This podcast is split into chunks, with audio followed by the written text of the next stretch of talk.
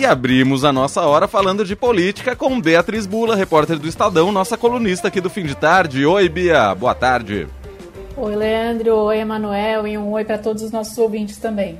Oi, Bia. Bom, hoje aqui um dia ainda muito tomado pelas repercussões e desdobramentos da denúncia feita pelo senador Marcos Duval, que já deu vários rodopios né, em suas declarações, desde o início lá da live, depois das entrevistas que deu para a imprensa.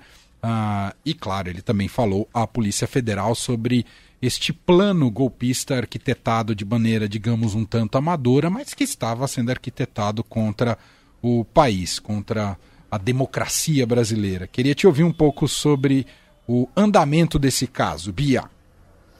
Pois é, Emanuel, é, com esse vai, esses vais e vens dos, dos, dos, pronunciamentos, nas entrevistas do senador Marcos Duval, é, fica um pouco difícil da gente entender exatamente o que estava sendo tramado, né? Por quem, qual que é a participação de cada um dos agentes. Eu acho que o que é, resta claro é que há uma tentativa de é, colocar em maus lençóis o ministro Alexandre de Moraes, seja de uma maneira, seja de outra. Seja da maneira que ele narrou da primeira vez, da sua primeira versão, né, de que é, o presidente Jair, o ex-presidente Jair Bolsonaro com o deputado Daniel Silveira tinham um plano e queriam usá-lo para isso, de gravar o ministro Alexandre de Moraes falando é, algo é, que demonstrasse qualquer tipo de suspeição dele, para aí sim é, pedir o afastamento dele e tentar melar de vez é, as eleições, uma vez que ele era o presidente do é, Tribunal Superior Eleitoral durante as eleições e, portanto, manter Bolsonaro no poder, seja porque é, ele está tentando implicar o Moraes nessa confusão toda, é, dizendo que o Moraes foi avisado de uma tentativa de golpe e não agiu, né? Uhum. É, e com isso gerar um possível afastamento aí do ministro Alexandre de Moraes é, da condução do, é, do, do, das investigações sobre atos antidemocráticos, né, sobre tentativa de golpe, é, que o senador chegou a dizer hoje que iria pedir o afastamento do Moraes da condução dessas investigações. E por que, que a gente não sabe direito qual era, de fato, é, a, a vontade é, por trás dessa ação do senador Marcos Duval? Por que, que não dá para saber se o que ele narrou é exatamente o que aconteceu ou se é, o que ele contou é justamente aí sim parte de um outro plano dele, né? Porque ele vai e vem, assim, há muitas divergências é, nas falas mais recentes dele, nesses dois dias apenas. Então, não, ele, ele mudou de versão sobre qual que era o real papel do Bolsonaro, né? Inicialmente ele implicou o Bolsonaro mais diretamente nisso, depois ele recuou. É, ele também vai e vem sobre é, a a, a, as conversas que ele teve com o Alexandre, se ele falou só é, depois de ter conversado com Bolsonaro com, e com Daniel Silveira, ou antes também, sobre o local do encontro do, entre ele, Bolsonaro e Daniel Silveira.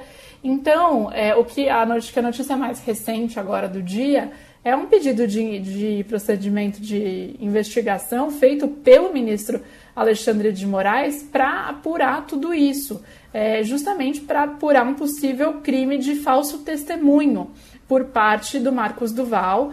É, e aí o ministro pediu então a íntegra das entrevistas que ele deu aos veículos de comunicação para a revista Veja inicialmente, é, depois para as televisões, para a Globo News e para a CNN. Também pediu a íntegra do pronunciamento que ele fez nas redes sociais, né, para o Facebook, na verdade para o Instagram, é, e a íntegra do depoimento que ele prestou para a Polícia Federal. Então, o que o ministro vai fazer agora é tentar é, entender ali o que, que ele está falando e quais são as divergências. É, e hoje, né, em Lisboa, num seminário do qual participam vários é, personalidades do meio político, jurídico e empresarial, né? Da última vez que isso aconteceu lá em Nova York não foi legal, né, Emanuel? Porque é, os ministros foram atacados, o ministro Barroso saiu com aquela perdeu mané, que também não, não, não, não caiu bem. Mas enfim, estão lá de novo alguns ministros e, e é, expoentes aí da política e do ramo empresarial em Lisboa. E o Alexandre de Moraes disse é, lá hoje, portanto, é, que é, ele, enfim, ele negou parte do que foi dito pelo Marcos Duval, né, disse que de fato ele não acreditou ali é, no que o senador o estava contando para ele quando foi procurado, pediu que ele formalizasse e o Marcos Duval, portanto, se recusou é, a colocar isso no papel, né, a formalizar em forma de depoimento. É, o que também, é, o, o, que o Marcos Duval nega, mas enfim, tudo a, a se desdobrar a partir daí. O fato é que está claro que é, há uma tentativa de colocar o Alexandre numa situação ruim, o ministro Alexandre de Moraes. Seja, é, de novo, naquele primeiro momento em que ele se reúne com Bolsonaro, com Daniel Silveira, então seja para de fato melar a eleição, seja agora para afastá-lo é, dessas apurações que Moraes vem conduzindo e vem conduzindo com é, uma caneta bastante pesada, né, Manuel, com bastante Sim. rigor, é, por isso costuma ser muito criticado. É, não só pelos bolsonaristas, também por alguns juristas, mas enfim, essencialmente por quem está sendo investigado, é óbvio, né, que reclama aí do excesso, é, de eventuais excessos do ministro Alexandre de Moraes. Então, eu acho que é uma história que ainda vai se, se desdobrar é, em muitas outras. É, resta claro essa tentativa para mim. Acho que é a única coisa que a gente tem com clareza, né, que é uma tentativa de é, confundir um pouco a opinião pública ainda mais sobre a posição do Moraes e tentar é, tirá-lo da condução desses inquéritos. E com relação ao ex-presidente Bolsonaro, acho que também fica claro uma coisa. É, ainda que esse. E aí o Moraes hoje chamou de Operação Tabajara, né? Essa tentativa de suposto plano, essa trama golpista. É, ainda que tudo tenha acontecido da maneira como o, o Marcos Duval relata, ou que não tenha acontecido exatamente daquele, daquela maneira, tá claro que o Bolsonaro ele ficou, ele estava se movimentando quando ele estava em silêncio. Ele não estava só em silêncio. Então a gente falava, o Bolsonaro está sumido. Eu acho que cada vez mais é, começa a se é, concretizar aí a percepção, cristalizar de que ele não estava sumido, né? Ele estava é, inconformado e ele estava pensando em maneiras de é, seja melar de fato o resultado da eleição, seja de orquestrar algum tipo de reação né, é, uhum. dos seus apoiadores, seja para tentar se livrar de investigações, né? Então implicar o Alexandre de Moraes numa, em maus lençóis e com isso tirá-lo da investigação, já sabendo, né, que possivelmente ele seria investigado. E aí pelo quê? Por uma, tem uma série de coisas que estão aí na mesa, é, mas com certeza as mais importantes são as, as relativas à participação, à incitação, à influência do ex-presidente em atos antidemocráticos, como o que aconteceu, os que aconteceram no dia 8, quando os três poderes foram invadidos. Então, é uma história que foi é muito, tá muito confusa ainda, tá bastante nebulosa, mas acho que essas, esses dois pontos, eles já é, aparecem aí, surgem da super, é, né, é, aparecem na superfície. Tentativa de é, complicar a vida do Moraes e possivelmente afastá-lo da condução de inquéritos, tentar afastá-lo no mínimo, e é, participação do Bolsonaro em é, enredos aí que não, com, não competem a um presidente da República jamais, né? É, sem dúvida nenhuma.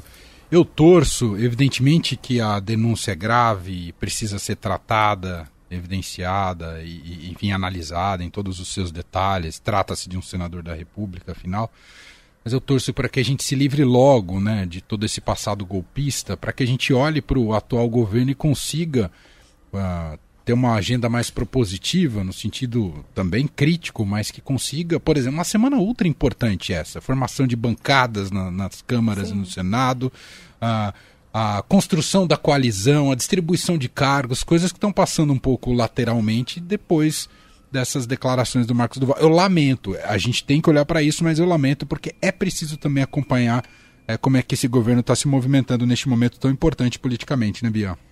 Com certeza, discussões econômicas grandes também acontecendo já, né, Manuel? Sim. Então essa semana tem uma, para citar uma, né, mas tem, tem outras coisas se, se desdobrando ali nesse começo de governo que é, é há uma decisão ali para mudar a maneira de votação, de funcionamento do CARF, né, que é o órgão que julga, aí basicamente analisa questões relativas é, a multas impostas aos contribuintes, ou seja, isso interessa a grandes empresas e também empresas menores, contribuintes de uma maneira geral. É, as empresas reagiram de uma maneira muito forte, estão tentando é, chegar num acordo com o ministro é, Fernando Haddad, isso se desenrolando assim hoje, ontem, anteontem. É claro que a gente está acompanhando tudo isso, mas é o que você falou, na política, na economia, tem temas importantes acontecendo e, de fato, é, a gente fica, é, fica tudo muito é, em segundo plano, né? Quando Sim. a gente está falando de um senador dizendo que um ex-presidente queria gravar um ministro do Supremo Tribunal Federal para impedir, basicamente, a posse de um presidente eleito. Então, assim, realmente é tudo muito grave. Muito bem, Beatriz Bula, repórter de política do Estadão, com a gente às segundas, quartas e sextas. Segunda-feira ela está de volta. Bom fim de semana, Bia. Igualmente, até segunda. Beijo.